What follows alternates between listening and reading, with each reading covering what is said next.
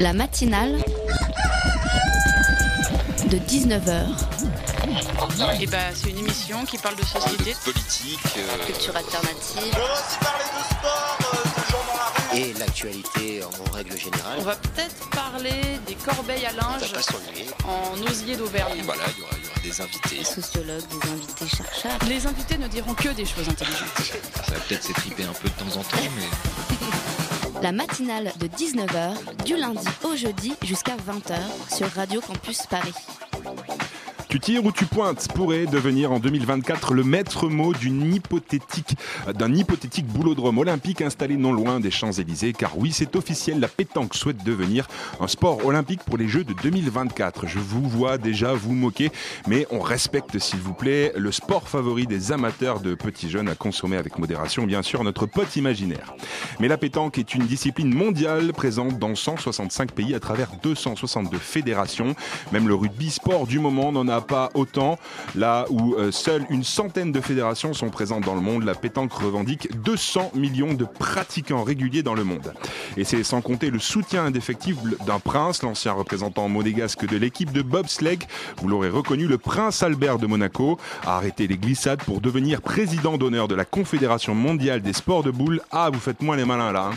J'imagine déjà Daniel Leclerc, commentateur de France Télévisions, âgé de 70 ans, se lécher les babines, lui qui a pour habitude de commander le- la mondiale de la Marseillaise. Alors soutenons notre sport national, d'autant qu'il s'agit clairement d'une grande chance de médaille pour la France. Elle est tenante du titre des championnats du monde, la plus titrée avec 42 victoires, mais aussi la plus médaillée avec 85 podiums. Alors, vous tirez ou vous pointez?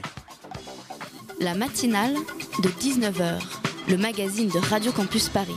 Bonsoir à tous au programme ce soir. La conférence sur le climat, la COP21, se déroule en décembre prochain à Paris, mais quelques jours avant, des jeunes du monde entier se rassemblent avant la conférence des partis organisée par l'ONU pour discuter du climat. C'est l'accueil, on en parle dans la première partie de l'émission. En seconde partie, c'est un rendez-vous incontournable à Paris depuis quelques années, le Fanzine Festival, un salon de la micro-édition qui met en avant quelques scènes graphiques émergentes et publications libres et sans contrainte. À 19h30, Michael fera pour nous le tour de l'actualité étudiante et en fin d'émission, Jeanne nous parlera d'un nouveau cinéma à Paris. Réagissez sur les réseaux sociaux, hashtag matinale19h ou sur notre compte Campus Paris. Il est 19h04 sur le 93.9 et jusqu'à 20h on est ensemble pour la matinale. Je sais pas y faire, laisse-moi, laisse-moi, laisse-moi, laisse-moi faire, laisse-moi faire. Salut, bande de salopes des gouvernements du monde Vous voyez ça? C'est une putain de planète Alors vous, vous êtes là? Oui, euh, c'est mon pétrole Moi je veux mon pétrole Si vous vous mettez pas d'accord, et ben voilà ce qui va se putain de passer Bat Merde La planète, elle a un bobo Trop violent. Faudrait qu'on parte sur un truc plus doux. La vidéo buzz de Nicolas Hulot qui parle du climat, on y reviendra un petit peu plus tard dans cette interview, car la COI 11e du nom démarre à Paris les 26, 27 et 28 novembre prochains. Il s'agit euh, du plus important réseau international de la jeunesse engagé sur les questions climatiques. 5000 jeunes venus du monde entier vont donc débattre au parc des expositions de Villepinte. Pour en parler ce soir, Margot Jobin, bonsoir. Bonsoir. Et pour m'accompagner sur cette interview, Jeanne, journaliste pour la matinale, bonsoir. Bonsoir. Margot Jobin, est-ce que vous pouvez nous expliquer en quelques mots et simplement euh, ce qu'est la COI Alors la COI, c'est un acronyme anglais qui veut dire Conference of Youth. On a traduit ça en conférence des jeunes, ce qui est relativement simple, avec l'idée de réunir, comme vous l'avez dit, 5000 jeunes du 26 au 28 novembre à Villepinte. C'est organisé avec euh, des associations également. Tout à fait. C'est une organisation qui est entièrement bénévole, qui est faite par cinq associations, qui sont Avenir Climatique, Climate, le REFED, euh, la Fédération du Scoutisme français et le mouvement WARN We Are Ready Now. Et qui sont les jeunes qui participent à ce rassemblement? Ce sont des jeunes qui viennent de partout. En tout cas, c'est l'impulsion qu'on a voulu donner cette année, aussi bien d'origine euh, géographique que d'origine sociale. On s'est dit qu'on ne voulait pas fermer uniquement aux jeunesses climat comme c'était le cas les autres années, puisque depuis 10 ans, c'est uniquement les jeunesses climat qui se réunissent. Et cette année, on a voulu ouvrir avec plus de thématiques, mais aussi plus de diversité sociale, en proposant à des jeunes qui ne sont pas forcément spécialistes sur le sujet de venir donner aussi leur avis. Vous dites euh, ouvrir, c'est-à-dire que vous avez sélectionné des candidats pour euh, participer à cette conférence? Disons que quand on a diffusé l'information, on ne s'est pas contenté de diffuser aux jeunesses climat, mais à toutes les jeunesses possibles et imaginables. Et comment vous les avez sélectionnés, ces personnes? On leur a proposé de s'inscrire, on n'a pas fermé, on s'est dit qu'on voulait une inclusion le- la, la plus grande possible. Donc on a diffusé le message, on a prévu 5000 places, et assez honnêtement, on pense qu'on va avoir plus que 5000 personnes, et on les accueille à bras ouverts. Alors comment vont se dérouler euh, ces trois jours? Ça va être euh, tout un assemblage, une énorme programmation qu'on a co-construit avec euh, beaucoup, beaucoup de partenaires. On avait lancé un appel à projet et on leur a demandé de nous décrire ce qu'ils avaient envie d'y faire. Et pas juste des partenaires jeunes, il y a aussi des institutions internationales qui, viennent nous aider.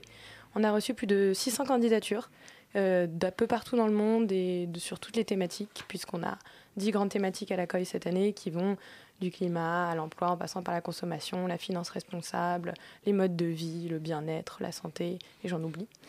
Et euh, on- donc on leur a proposé de, de- de nous dire ce qu'ils avaient envie d'y faire. On a sélectionné et aujourd'hui on est sur une programmation qui va compter à peu près 300 ateliers, sessions, workshops, euh, rencontres, partage d'expériences, Mhm. conférences. Et la, beaucoup de choses. et la finalité de ce projet? On a plusieurs, euh, plusieurs finalités, ce qu'on appelle des, des livrables, parce que quand on a besoin de monter un aussi gros projet avec 5000 personnes, il faut utiliser le mot livrable. On, on s'est dit qu'on allait montrer l'engagement des jeunes.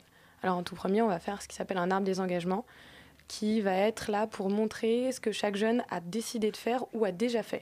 L'idée, c'est de mettre en avant tout ce qui a déjà été fait à travers le monde, mais aussi les- tous les déclics qui vont se produire pendant nos trois jours. Ensuite, on a décidé de faire euh, quelque chose d'un petit peu plus sérieux et on a un projet qui s'appelle Make It Real, qui est une sorte d'incubateur où pendant trois jours, des projets vont naître et une fois- à la fin de ces trois jours, ils sortiront de l'incubateur, donc c'est quelque chose de très très rapide et iront euh, se propager un petit peu partout dans le monde. Mais concrètement par rapport à la COP? Par rapport à et c'est le dernier livrable. Ah, c'est on alors. anticipe beaucoup. On va également mettre au point ce qu'on va appeler une déclaration des jeunes que certaines de nos assos organisatrices vont porter à la COP, puisque certaines de nos associations organisatrices sont accréditées pour aller euh, dans la zone des négociations. Très bien, on reviendra plus tard un petit peu pour savoir euh, justement comment sont délivrées euh, ces attentes. Euh, ce qui m'a euh, étonné sur votre site, enfin étonné non, euh, ce sont les prérogat- prérogatives que vous avez mises en place, euh, notamment euh, sur une coille responsable avec un événement euh, zéro déchet, gaspillage, l'importance de la solidarité, l'impact euh, du béné- bénévolat. Vous pouvez nous en dire plus euh, là-dessus, sur cette volonté en tout cas de... La volonté, c'était déjà de faire une coille à, l'image de nos revendications, mais aussi à l'image de ce qu'on aimerait avoir comme résultat derrière. Donc, je repars sur bénévoles. Il y a 110 personnes qui co-organisent la coille aujourd'hui. Ces 110 personnes sont des bénévoles. On vient seulement de recruter 4 services civiques et 3 salariés pour nous aider sur la, dernière ligne droite. Mais depuis un peu plus d'un an, ça fait quasiment 110 personnes de mobiliser bénévolement sur le sujet. Et justement, vous parliez de résultats. Donc, quels sont les objectifs de cette session qui se déroule juste avant la COP, comme vous l'avez dit? On aimerait montrer la voix des jeunes. Le but, c'est de montrer qu'on est prêt à avoir une nouvelle société, enfin nouvelle, une société plus durable et plus désirable. On ne veut pas faire une révolution, on voudrait juste faire une transition. Donc le, but est de montrer que nous, on a déjà des solutions qui peuvent être mises en place, euh, nous ou de- nos partenaires qui nous ont aidés à co-construire. Et on veut aussi montrer que les jeunes sont prêts, parce qu'on a encore ce cliché parfois des jeunes qui euh, n'ont pas envie de se bouger. Et pourtant, euh, quand vous voyez les 110 bénévoles et les quelques 3500 inscrits, euh, ils ont envie de se bouger. Mais c'est peu par rapport à la population mondiale des jeunes ou même la population française. C'est peu, mais c'est aussi pour ça qu'on ne fait pas qu'un événement en France. On en profite pour faire des événements locaux. Je- je- on, en revient- on reviendra dessus tout à l'heure. L'écueil local. l'écueil local. En plus. Euh, vous avez justement lancé une campagne de financement participatif pour l'organisation de cette COI. Euh, à quoi va servir cet argent? Bah, principalement pour l'écueil connecté, justement. Donc je ne sais pas si on peut en parler maintenant. Vous pouvez expliquer en quelque sorte. Alors, on ne peut pas permettre à tout le monde de venir à Paris. Ce serait un petit peu, ça irait un petit peu à l'encontre du premier principe de la réduction des émissions de gaz à effet de serre de la COP. Donc, on s'est dit, on va permettre aux gens qui ne peuvent pas, soit par conviction, soit par manque d'argent aussi, puisque ça peut être très compliqué pour des gens des pays du Sud de réussir à mobiliser les sous pour venir à Paris. On leur, a- on leur a dit, on va vous mettre un espace en ligne où vous pourrez participer, donc assister en direct à tout ce qui va se passer à la COI, mais également participer à différents ateliers qui sont prévus uniquement en ligne. En plus de ça, donc c'est à ça que va principalement nous servir la campagne de crowdfunding. Le jeudi soir, le premier soir, on va connecter toutes les COI locales du monde et les gens qui seront en ligne et pas forcément dans une COI locale pour montrer la force du mouvement qui logiquement devrait aller bien au-delà des 5000 personnes qu'on attend à Paris. Et l'écueil connecté, euh, se- elle se trouve où? Alors, l'école locale, parce que l'école connectée, c'est en ligne et l'école locale, c'est en physique. Alors, on en a huit. En plus, j'ai une bonne nouvelle. On vient d'en apprendre la, huit- on vient d'apprendre la, la huitième euh, ce soir. Donc, je viens avec une petite euh, info supplémentaire. Breaking news. Une petite breaking news, une toute petite. Donc, on en a prévu une à Montréal, qui est très symbolique parce que la première COI s'est déroulée à Montréal il y a 10 ans. On en a une à Florianopolis au Brésil. On en a une à Rabat, aussi symbolique puisque la COI de l'année prochaine sera à Rabat, Soit un rabat. avec la COP. Euh, on en a une à Abomey-Calavi au Bénin, une à Antananarivo à Madagascar, une à Nouméa. Donc du coup, c'est sur tous les continents en On fait. essaye de faire, Voilà. de faire tout sur tous les continents. Il en reste deux que j'ai pas citées, une à Tokyo et la toute dernière qui est la toute nouvelle d'aujourd'hui qui est à Ahmedabad en Inde. Très bien. Mais justement, vous avez parlé de cet argent pour euh, les, les COI connectés. Euh, il y a aussi d'autres euh, investissements prévus avec cet argent. Euh, L'aménagement, euh, le coût, euh, ce genre de choses On va, on va surtout servir des- de, de cet argent pour aménager tout le matériel nécessaire à ce que les COI connectés et les COI locales puissent être mis en lien avec la COI de Paris. C'est vraiment la chose la plus importante pour nous, c'est d'avoir une, mo- une mobilisation internationale. Et moi, ce que j'ai remarqué, c'est qu'à l'heure actuelle, il n'y a que 7734 euros qui ont été connectés sur les 20 000 Espéry. Il vous reste 6 jours pour y Ah. arriver. 744. 744, ça a augmenté alors depuis cet après-midi 10 euros. Euh, vous pensez euh, qu'il y a un manque de mobilisation des jeunes? Il y a un manque de mobilisation des jeunes, mais on se rend compte aussi qu'ils ont juste eu un petit peu de temps à démarrer et depuis quelques jours, ça ne fait qu'augmenter. On n'a on n'a pas le temps d'appuyer sur actualiser, que ça continue d'augmenter. La preuve étant la, la petite différence entre 34 et 44. Donc, on pense qu'en effet, les jeunes ont peut-être eu du mal à s'approprier euh, ce que nous, on voulait leur dire. Et quand je dis les jeunes, j'entends les jeunes qui ne sont pas mobilisés sur l'organisation de l'accueil pour l'instant. Mais on sent que le, le réveil est en train de se faire et euh, j'ai- très envie de leur dire ne lâchez rien, on a toujours besoin de vous jusqu'à lundi prochain. Jeanne Bah, justement, cette prise de conscience euh, par la jeunesse, donc on est en 2015, c'est important, mais vous pensez que c'est plus important qu'auparavant? Est-ce qu'il y a une. Là, c'est le, le temps presse et c'est le moment d'agir pour le futur? Euh, oui, c'est plus important qu'avant, mais c'est pas forcément parce qu'on a un sentiment d'urgence, c'est peut-être aussi parce qu'on a les moyens de se mobiliser maintenant. Il n'y a pas à dire, euh, sans Internet, on ne pourrait pas se Oui. mobiliser aujourd'hui. Donc, euh, on, on a essayé de lancer cette impulsion d'avoir des COI qui soient partout dans le monde et pas juste à l'endroit où se passe la COP. On essaye de aussi de pouvoir euh, amener des gens sans qu'ils soient physiquement ici, présents à Paris, mais de les amener quand même dans l'événement. Le, le but, c'est de montrer que la jeunesse est prête maintenant, mais c'est pas non plus euh, on voudrait faire un soulèvement euh, dans l'urgence climatique. C'est on voudrait une transition qui soit plutôt douce. Tout le monde, je pense, veut une transition douce, mais nous en plus on, essaye d'aller euh, jusqu'au bout et on essaye aussi de montrer que des solutions existent et que c'est pas juste l'accord qui va se passer à Paris qui va déterminer l'avenir de la planète, mais aussi des gens qui sont déjà en train d'agir un petit peu partout dans le monde et on aimerait mettre en avant ces actions. Est-ce que vous avez une aide euh, des Nations euh, Unies pour euh, organiser cette COI ou est-ce que c'est un mouvement totalement indépendant? On est accrédité par les Nations Unies, euh, mais on n'a pas d'aide financière des Nations Unies. En fait, ils reconnaissent un groupe qui s'appelle les Youngo, qui sont les Young NGOs, c'est-à-dire des jeunes qui peuvent aller aux négociations, et donc certaines des assos organisatrices de la COI font partie.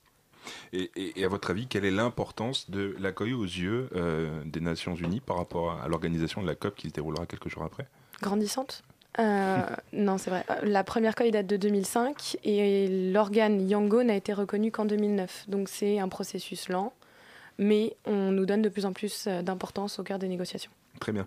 Et on, on- parlait du web justement. Jeanne, euh, tu, as des questions à propos du web?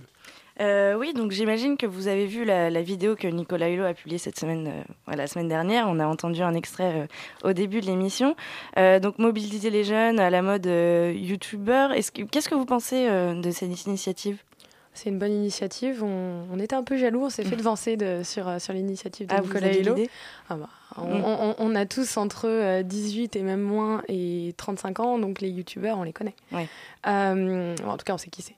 Et l'idée, c'est vraiment de pouvoir euh, mobiliser les jeunes. Si jamais Nicolas Hulot arrive à nous aider à mobiliser les jeunes, comme en plus il vient à la COI, euh, c'est jamais que de faire d'une pierre deux coups, de réussir à, à signer le plaidoyer Ozon et en plus de ça, Mm. de réussir à faire venir plus de jeunes à la COI.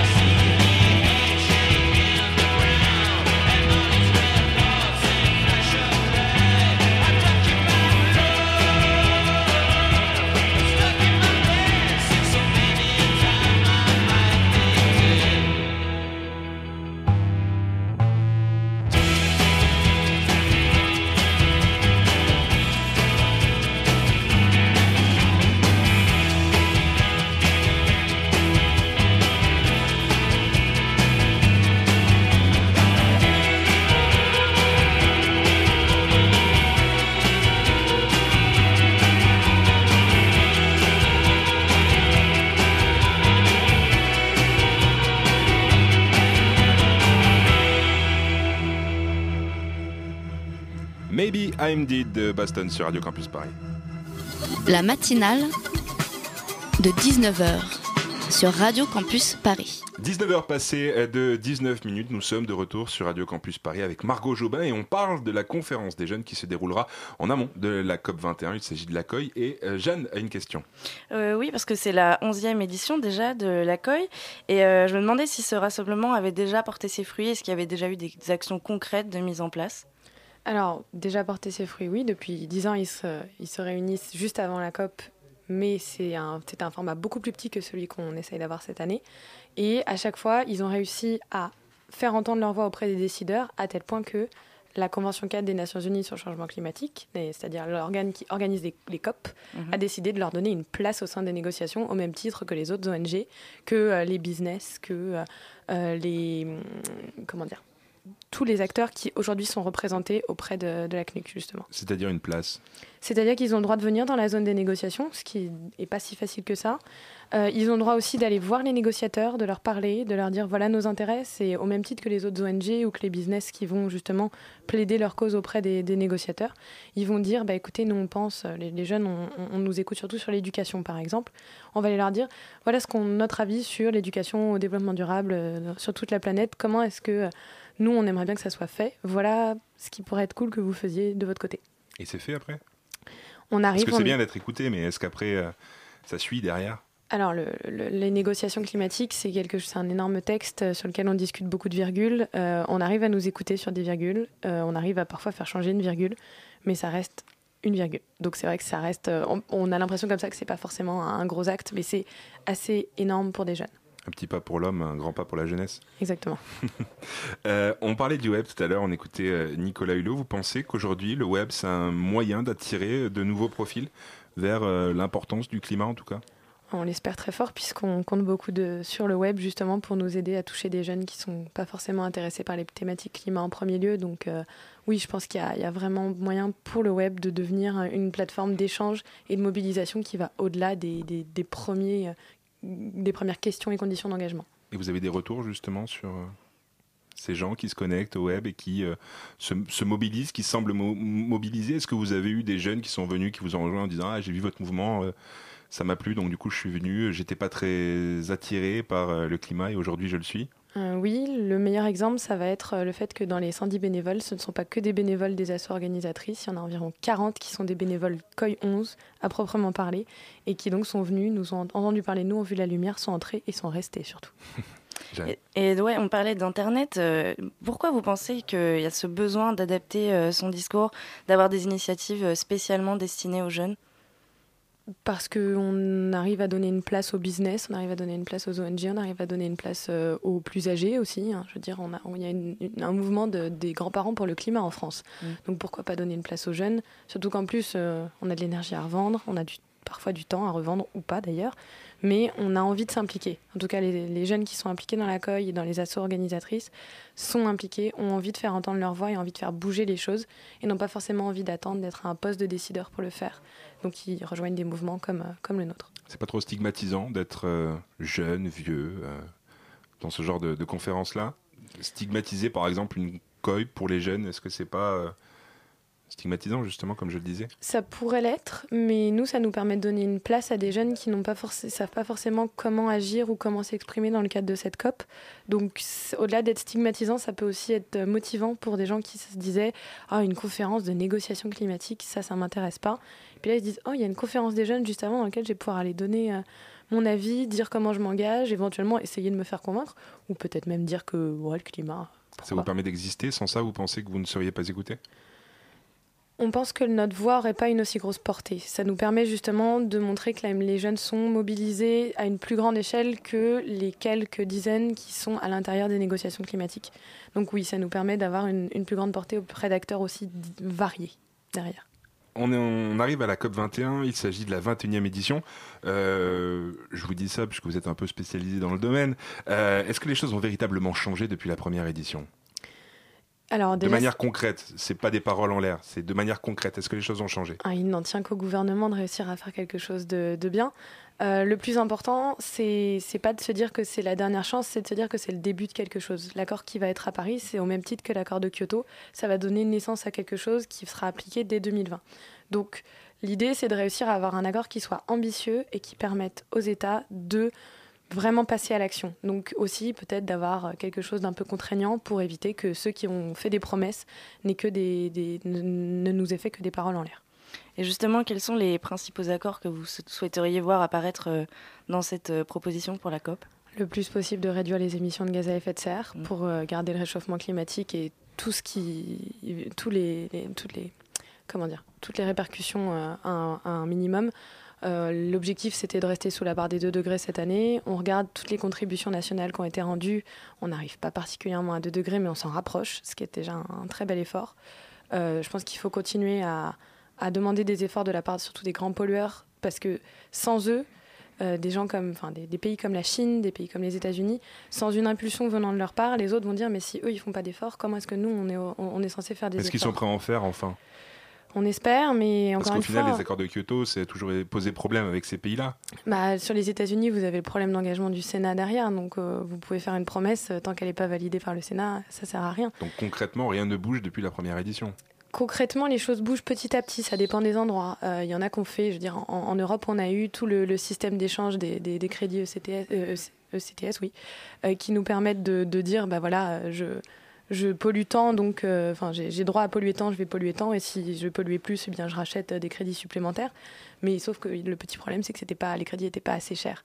Euh, et ce qu'il faut réussir à faire, c'est un mouvement global, parce que le climat, c'est pas quelque chose qui se cantonne aux frontières. Il faut que tout le monde s'implique. Donc ça veut dire que tout le monde donne une réponse, que tout le monde euh, donne des objectifs ambitieux, mais aussi que tout le monde participe à aider ceux qui n'ont pas forcément les moyens de le faire. C'est à ça que ça va servir le fonds vert, qui est un des deux autres objectifs, où on essaye de- d'expliquer que les nations qui n'ont pas forcément les moyens de soit se développer durablement, soit euh, de transformer leur économie, on puisse les aider financièrement. Et ça restera pas des paroles? Ça dépend encore une fois des pays. C'est ce que vous, vous allez de- demander, vous, en tant que COI, cette année? Pour l'instant, nous n'avons pas forcément interpellé les, les décideurs sur des objectifs bien précis, puisqu'on attend de- d'avoir l'avis des 5000 personnes avant de le faire, ce qui nous semble assez logique. Mais euh, du côté de Climate, par exemple, l'association dont moi je fais partie, on interpelle les décideurs en leur disant euh, 10 milliards sur les 100 milliards au fond vert, euh, c'est peut-être juste pas assez. Et euh, justement, comment vous allez transmettre vos propositions? Vous êtes euh, 5000, euh, vous disiez. Est-ce que vous pensez avoir, euh, avoir du poids? On espère déjà, Mm. premièrement. Et ensuite, nous avons donc dans, toutes nos assos organisatrices, il y a au moins Climate, Avenir Climatique et le REFED, le Réseau français des étudiants pour le développement durable, qui vont aux négociations, c'est-à-dire qui vont aller dans le même endroit que les négociateurs et qui peuvent aller s'adresser à eux directement en leur disant Regardez, les jeunes ont pensé ça. Donc la déclaration des jeunes dont je vous parlais tout à l'heure, elle va servir à justement aller les voir et résumer de façon vraiment succincte ce que nous attendons. On aura une version plus longue aussi. Et durant la COI, il va y avoir donc des débats avec euh, de grandes personnalités euh, du monde climatique. Euh, Est-ce que vous pouvez nous en dire un petit peu plus? On va avoir des débats, on va avoir des conférences, on va avoir aussi juste de, de la mise en relation, pas forcément que de grandes personnalités avec des jeunes, mais aussi euh, de jeunes entre jeunes pour que une sorte de réseau se crée. Aujourd'hui, je peux vous dire que Hervé Le Treut sera avec nous, Katia Laval, qui, était une, qui a fait partie des premiers scientifiques à modéliser le climat et qui, en plus de ça, était une femme. Euh, Nicolas Hulot, qui viendra porter sa, sa parole aussi. Et Montrer sa petite vidéo. qui importe. Ah, ça, on- elle, elle tourne beaucoup sa vidéo.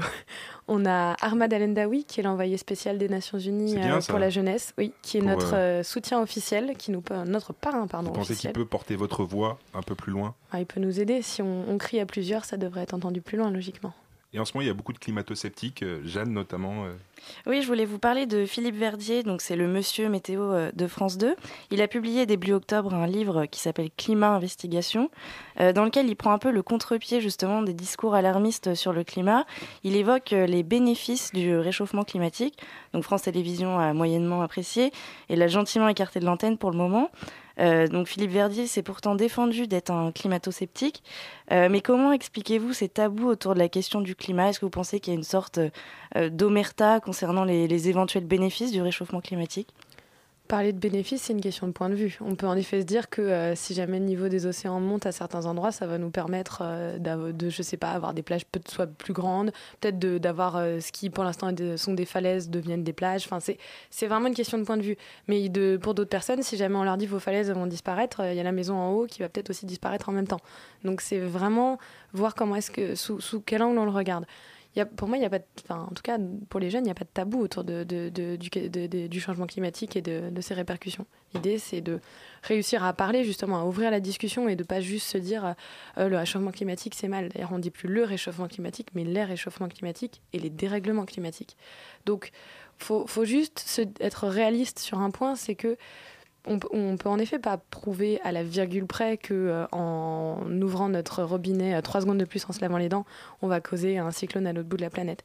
Mais il faut aussi se dire que si jamais on ne change pas nos habitudes tous de manière globale, il va y avoir un certain nombre de problèmes qui vont pas apporter que des bénéfices, qui vont apporter plus de, de, de, bah, problèmes justement, euh, en, en, faisant déplacer des populations parce que le niveau des océans a monté, en empêchant d'avoir aussi juste tout simplement de la neige en hiver en France ce serait tout bête. Ça veut dire qu'on pourrait plus aller skier dans les Alpes.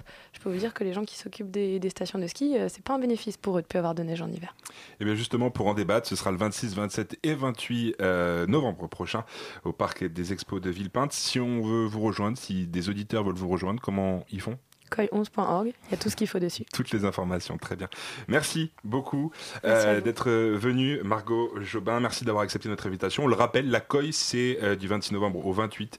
Euh, et le samedi 28 novembre, Radio Campus Paris proposera une émission spéciale en direct de l'événement. pardon. Et la COP 21 sera à suivre en direct sur notre antenne.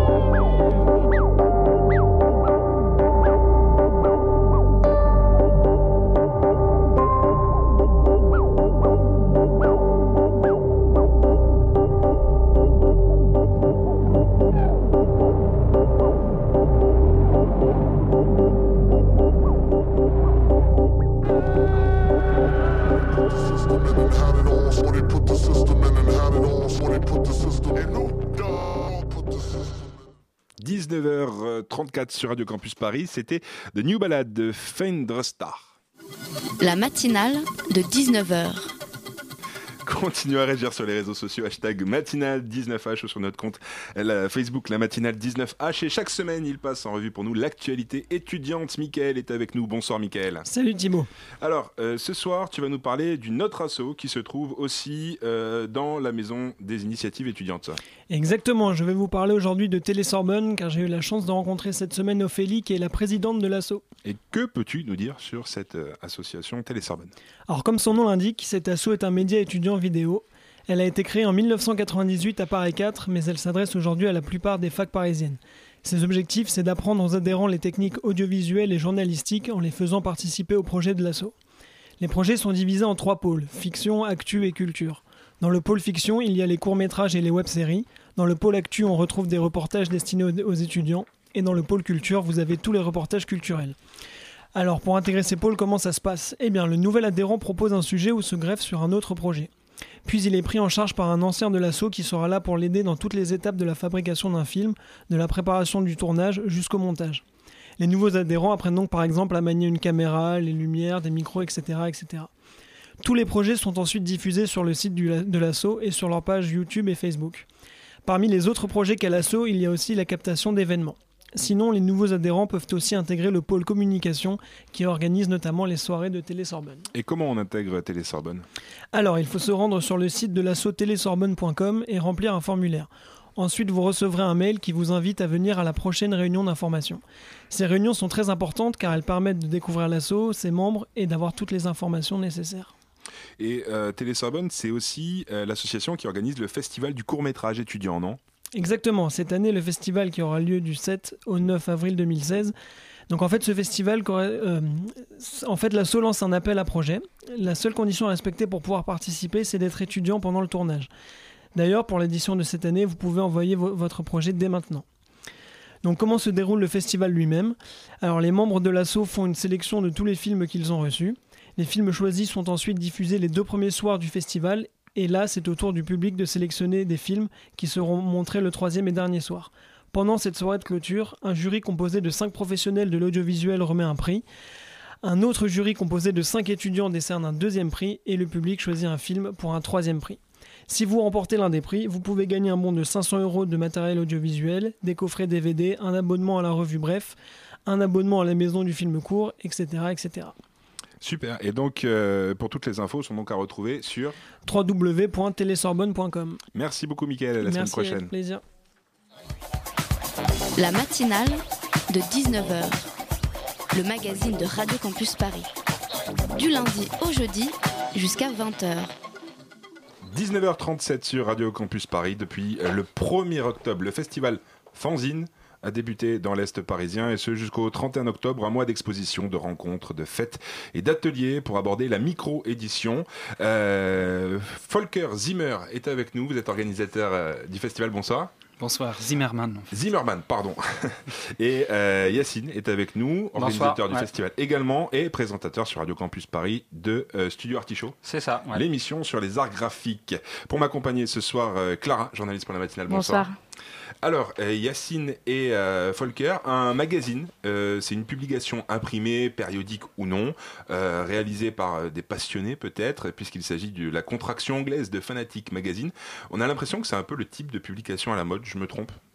Oh, là, à la mode, bah, c'est à la mode de. Enfin, non, c'est pas à la mode, c'est un mode de diffusion qui existe depuis, un certain nombre d'années. Et c'est vrai que ça se développe parce qu'en en fait, il y a plusieurs façons de faire du fanzine qui se superposent et au final, ça fait euh, une sorte de grand réseau, même plusieurs réseaux qui, s'entrecoupent. Donc, c'est devenu un vaste univers maintenant. Alors, euh, il y a des moments, c'est à la mode dans certains réseaux, ça peut être à la mode à un moment donné dans la photo de faire des fanzines. À l'heure actuelle, je pense qu'il y a de plus en plus de, festivals et d'endroits pour, euh, pour, euh, pour faire de la micro-édition, mais c'est aussi peut-être le futur de l'édition, la micro-édition, parce que peut-être que les éditeurs vont faire de moins en moins de volume. voilà, ça c'est pas forcément une piste optimiste, mais c'est peut-être un peu ce qui se prépare. Volker Zimmermann, une réaction? Euh, oui, je, je dirais la même chose que Yacine, euh, peut-être plus précisément sur euh, les différentes euh, façons d'exprimer euh, euh, des, des artistes. On peut constater qu'il y a tout à fait une évolution euh, du fanzine dans les dernières années. Peut-être il y a dix ans encore, il y avait beaucoup de gens qui faisaient surtout la bande dessinée, qui faisaient des fanzines pour se faire connaître. Euh, et récemment, euh, on a vraiment des, euh, des mélanges avec le livre d'artiste, euh, avec l'art contemporain et tout ça qui rentre maintenant dans le, dans le domaine de la micro-édition aussi. D'ailleurs, le- le- le- la définition du mot fanzine, elle est un peu compliquée parce que ça. On parle du livre d'artiste, mais le livre d'artiste et le fanzine, des fois, c'est la même chose. C'est-à-dire qu'un artiste fait un fanzine, donc si un artiste fait un fanzine, c'est aussi un livre d'artiste. Et pour moi, l'histoire du fanzine, elle se mélange, mais ça, c'est c'est pas, on ne le dit pas comme ça en général, mais l'histoire du livre d'artiste et du fanzine pourrait se mélanger et on pourrait l'écrire ensemble. Ça serait même très intéressant. Clara Bah, pour revenir à la définition même du fanzine, euh, pour revenir au festival même, il y a euh, une exposition qui s'appelle Inventaire, qui est tout le mois euh, d'octobre euh, dans le cadre du Fanzine Festival. Je me demandais si c'était pas justement une manière d'appréhender le fanzine pour les personnes qui ne connaissent pas forcément, pour retrouver la définition du fanzine. Vous dites que c'est une confrontation entre des œuvres originales et des imprimées, une confrontation entre des œuvres du monde entier et des jeunes artistes. Est-ce que pour quelqu'un qui ne connaît pas le fanzine, ce serait un bon moyen d'appréhender ce genre? Oui, tout à fait, parce qu'on a euh, chaque année euh, une espèce de panorama de la, de la production internationale euh, du, de la micro-édition, de l'auto-édition, et qu'on peut découvrir là, découvrir là. Et du coup, ce qu'on fait, c'est on choisit toujours de montrer toute la diversité, en fait. Alors, il y a encore des fanzines qui, comme les premiers fanzines dans les années euh, 70, punk, qu'on connaissait, font des choses sur des genres musicaux euh, méconnus. Euh, et à côté de ça, il va y avoir complètement autre, autre chose. Du coup, euh, il y a vraiment la possibilité de découvrir un très très large spectre. Et à chacun de faire un petit peu euh, son propre point de vue. Effectivement il y a quelqu'un qui va flasher sur le, un fanzine de musique ou quelqu'un qui va flasher sur une bande dessinée autobiographique ou quelqu'un qui va flasher sur du dessin très moderne, euh, assez original avec des techniques d'impression bizarres parce que c'est aussi un petit peu le, le monde des, des, formats différents, des papiers différents, des techniques d'impression différentes. Et qui, qui peut justement créer son fanzine? Bah, n'importe qui, N'importe n'importe qui. euh, c'est c'est simple. hein. On peut faire un fanzine avec, euh, par exemple, il y a une artiste allemande qui s'appelle Stéphanie Lenos qui était exposée l'année dernière. Tous les, elle, elle propose un fanzine. Alors on, on lui envoie euh, de l'argent et on lui commande le fanzine et elle le fait. Elle prend quatre feuilles de papier qu'elle plie en deux et elle le dessine. Et pour chaque exemplaire, elle redessine la même chose. Donc chaque exemplaire est unique et chaque exemplaire ressemble au, précédent puisque c'est le, mê- le- le même contenu mais redessiné à chaque fois. Donc la logique du fanzine, elle commence à partir d'un exemplaire et elle va jusqu'à, je sais pas, je dirais euh, 500 000 exemplaires. On peut parler d'un objet d'art contemporain presque. Tout à fait, c'est ce que je disais tout à l'heure. C'est-à-dire l'objet d'artiste et le fanzine, des fois c'est la même chose.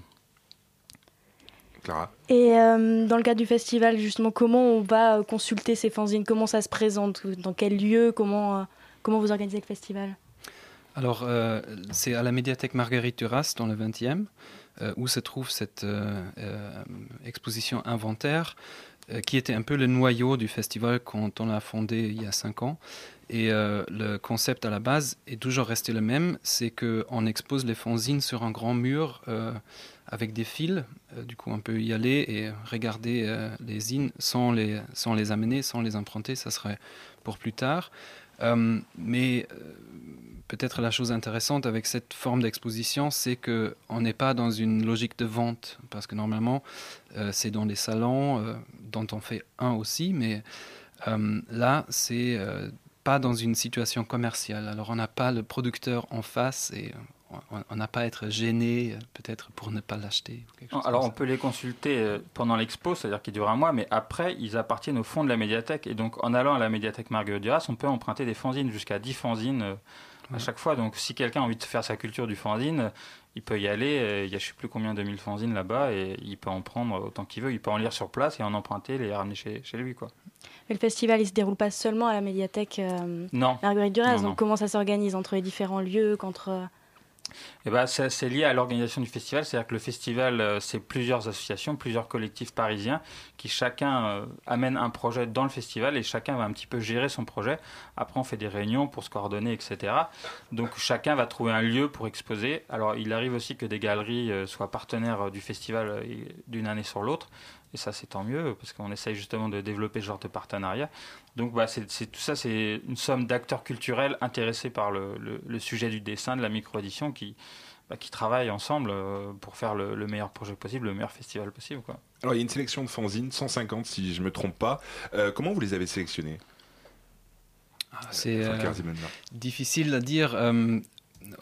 au début, la sélection, elle, elle, se faisait comme ça qu'on disait que euh, on expose tout, tout ce qu'on reçoit, parce qu'on veut montrer euh, tout ce qu'il y a. Euh, la sélection à l'intérieur de l'exposition, elle se faisait comme ça, qu'on avait des bacs et l'exposition sur le mur. Du coup, ce qu'on voulait mettre en avant, on le mettait sur le mur. et dans les dernières années, on était obligé de restreindre un peu le nombre de fanzines parce que la médiathèque ne pouvait plus tout accueillir dans son fond. Et alors maintenant, il y a autour de 200 fanzines euh, qui sont exposées.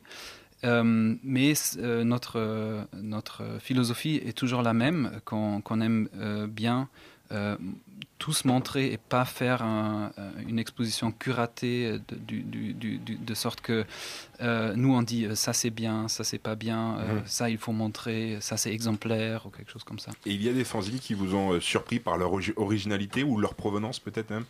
J'ai vu qu'il y en avait un qui, qui, était même venu de Tasmanie, c'est ça? Ouais, ça c'est un, peu, c'est un peu le record. Ouais. je crois que mm. c'est difficile de venir, de venir de plus loin, peut-être Nouvelle-Calédonie, mais on en non, a mais pas chaque année, euh, il y a des choses vraiment très très étonnantes de, qui arrivent des pays euh, où on ne sait même pas comment l'information est arrivée là. Euh, mais chaque année, on découvre des nouveaux artistes par cet appel à contribution. Et souvent, ça se passe comme ça aussi que après, euh, on, fait une exposition des artistes qu'on a découverts justement par cet appel à participation.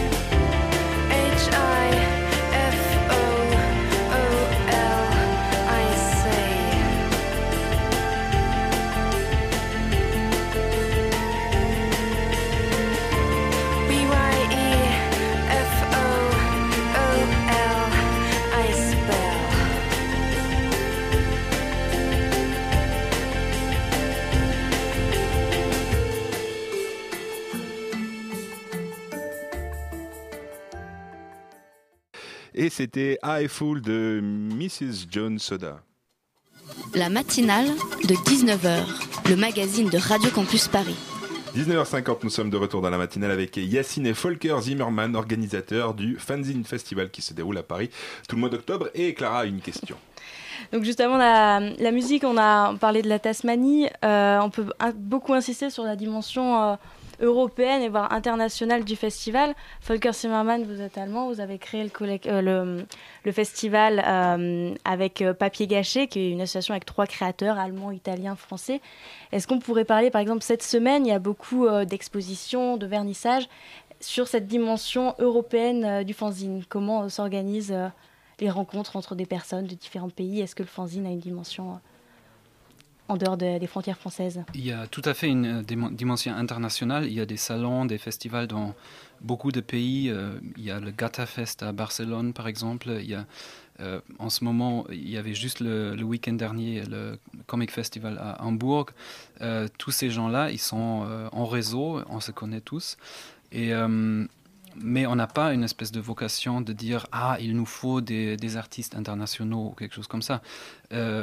On part toujours de l'intérêt euh, artistique de, des gens qui organisent les, les expositions. Et après, euh, si c'est par exemple dans notre cas Morteza, Morteza Zaedi qui, est- iranien, on est tombé sur ses dessins, euh, mais ça nous intéresse à cause des dessins, pas, pas parce qu'il est forcément iranien, ou euh, Clemens Reinecke, euh, où il y a le vernissage de l'exposition en ce moment, qui est allemand, et Margot Dusseigneur qui, organise l'exposition, elle s'intéresse à, à ses œuvres. Alors justement, vous parlez de l'exposition Morteza Zaidi. Il y a aussi des rencontres qui vont être faites tout au long euh, de ce mois. Euh, D'autres expositions même, vous pouvez euh, nous en dire plus euh, sur la programmation? Alors, en dehors des expositions qui souvent sont déjà en cours ou il y a les vernissages cette semaine, euh, il y a des rencontres. On avait un- une rencontre euh, le 3 octobre avec Fabio Viscogliosi et, euh, et euh, Benoît Jacques. Euh, et à la fin du festival, le 31 octobre, euh, on a aussi un, un rencontre qui s'appelle Show and Tell, où on aura trois, trois ou quatre invités, parmi euh, ceux, euh, Yacine, euh, qui Ouais, vont... parce que je suis un spécialiste. Voilà, euh, qui vont montrer Non, non, mais leur fanzine préférée. Ça, c'est un peu... Peut-être toi, tu peux dire quelque chose là-dessus. Ouais, le show bah, and tell. le show and tell, c'est quelque chose que j'aime beaucoup. Donc, c'était créé par un, un dessinateur qui s'appelle Dans le ciel, tout va bien. Voilà, drôle de pseudonyme. Mais donc, il- lui, il adore faire parler les dessinateurs. Et c'est l'idée de, faire venir des, gens de, ce monde, du monde de la micro-édition, et qui montrent leur collection. Quoi. Ils apportent des fanzines, ils les montrent aux gens et ils expliquent pourquoi ces fanzines sont importants pour eux, pour une raison ou pour une autre. Quoi. Parce qu'il y a une histoire, ils ont une histoire liée à ce fanzine, ou parce que tout simplement cette production leur plaît. Quoi. Donc, voilà, c'est l'idée aussi d'avoir des regards très différents. Ça peut être des éditeurs, des dessinateurs, des libraires, euh, euh, toutes sortes de gens qui sont impliqués dans ces réseaux-là. Une dernière question, Clara? Donc là, on parle de vernissage, de rencontres avec euh, un public. Euh, Il y a aussi le, salon de la microédition. Ouais. On peut, pourrait dire que c'est plus euh, une rencontre entre personnes, entre vous. Est-ce que, est-ce que Alors pas tout à fait, puisqu'il y a une des dimensions intéressantes dans le- la création du, du salon, c'est que la- le salon a été créé dans une médiathèque. Et c'était l'idée de, de justement de ne pas faire un salon que pour les gens du, du milieu, et qu'il soit un salon qui soit ouvert sur un public bon, qui s'intéresse à la culture. Si on part du principe que si on va dans une médiathèque, c'est qu'on a envie d'emprunter des livres, des DVD et tout ça. Donc bah, les gens qui, qui passent tout le samedi et tout le dimanche à la médiathèque, ils viennent voir le salon, ils feuillettent les fanzines, ils parlent avec les gens, et, et ça c'est quelque chose qui est très important. Ils vont voir l'expo aussi. C'est cette dimension ouverte qui est, présente dans, l'histoire du salon dès le départ. Ce n'est pas du tout un salon pour les gens qui aiment le fanzine, qui font du fanzine. C'est un salon pour, on espère, pour tout le monde. C'est aussi pour ça qu'on est là euh, ce soir pour euh, prêcher la bonne parole. Volker Zimmermann, une conclusion? Oui, alors c'est euh, le moment fort vraiment de notre festival, c'est le, c'est le salon, c'est ce week-end, euh, samedi et dimanche à la médiathèque Marguerite Duras. euh, venez découvrir. euh, C'est ça. gratuit. hein. Je Voilà. tiens à dire que tout est gratuit dans le salon. Enfin, sauf si vous achetez des fanzines, évidemment. On ne peut pas demander aux gens de, de les Merci. donner gratos, mais voilà. Merci beaucoup Yacine Bah, merci, et, et ouais. Volker Zimmermann. Je le rappelle donc le Fanzine Festival. Le gros, c'est ce week-end à la bibliothèque Marguerite Duras, mais c'est tout le mois d'octobre dans euh, plusieurs lieux de l'Est parisien. Merci beaucoup et merci à toi Clara. Merci.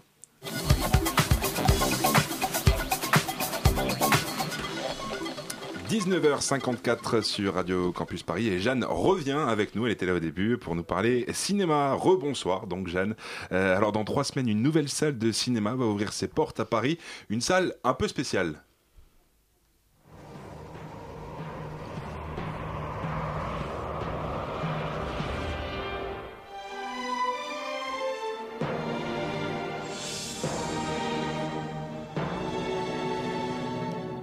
Ça vous dit quelque chose? C'est un vieux générique de Gaumont qui ouvre un nouveau cinéma, Les Fauvettes, dans le 13e arrondissement au Gobelin. Alors après un peu plus d'un an de travaux, ce complexe de 5 salles projettera des grands classiques du cinéma, comme Les Fraises Sauvages, Kill Bill, Top Gun ou encore Harry Potter. On peut lire sur leur site, euh, il y a des films inoubliables, il y a maintenant un cinéma pour les rendre éternels.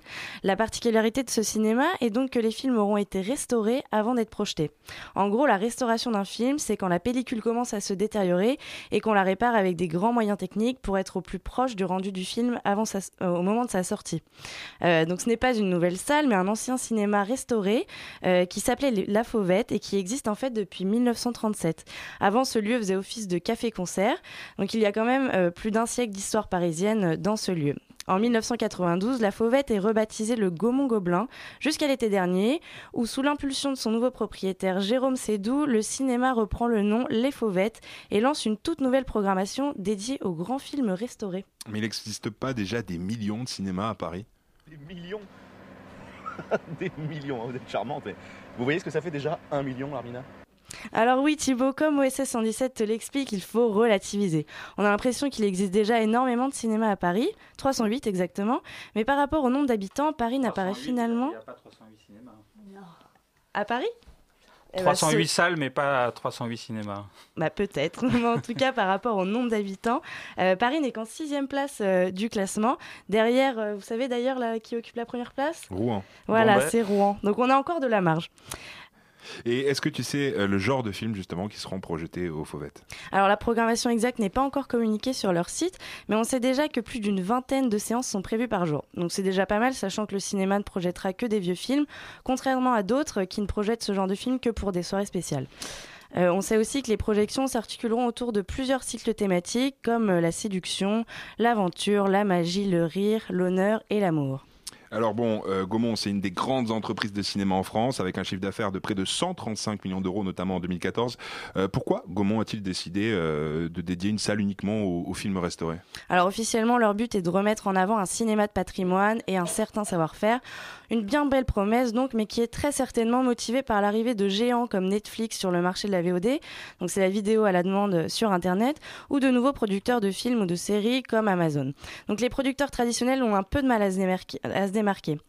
Euh, retour aux sources donc pour les fauvettes. Le fait d'ouvrir un cinéma qui ne projette que des films cultes permet à Gaumont de diversifier son offre et de tirer son épingle du jeu en jouant sur le côté.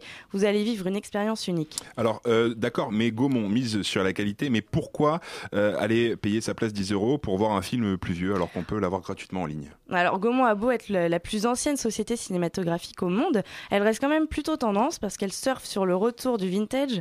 Paris n'est d'ailleurs pas la seule ville à miser sur le vintage puisque Londres Londres va aussi inaugurer le mois prochain sa première salle de cinéma dans le métro, euh, avec une programmation semblable à celle des Fauvettes, euh, des grands classiques style Top Gun, Dirty Dancing et Pulp Fiction. En tout cas, les Fauvettes ouvrira ses portes le 6 novembre prochain, et j'ai quand même hâte parce que comme ça, je pourrais enfin aller voir Star Wars. Et eh ben moi, j'irai voir Dirty Dancing. Merci beaucoup, euh, Jeanne, pour ta chronique. Tout de suite, on parle cinéma. on va continuer dans le cinéma juste après à 20h avec Extérieur Nuit. Bonsoir. Bonsoir. Alors, on parle de quoi ce soir? Ce soir, nous recevons les réalisateurs Luc Joulet et Sébastien Jousse qui ont réalisé un très beau film qui s'appelle C'est quoi ce travail? Et notre film de la semaine, c'est Fatima de Philippe Faucon. Donc ça, on le retrouvera pas aux fauvettes. Merci à vous de nous avoir écoutés. Merci à la rédaction de Radio Campus Paris, Elsa à la rédaction en chef, Camille à la coordination et Rémi à la réalisation. La matinale revient demain à 19h avec le plus beau des Belges, Alban. Très belle soirée à vous sur Radio Campus Paris 93.9.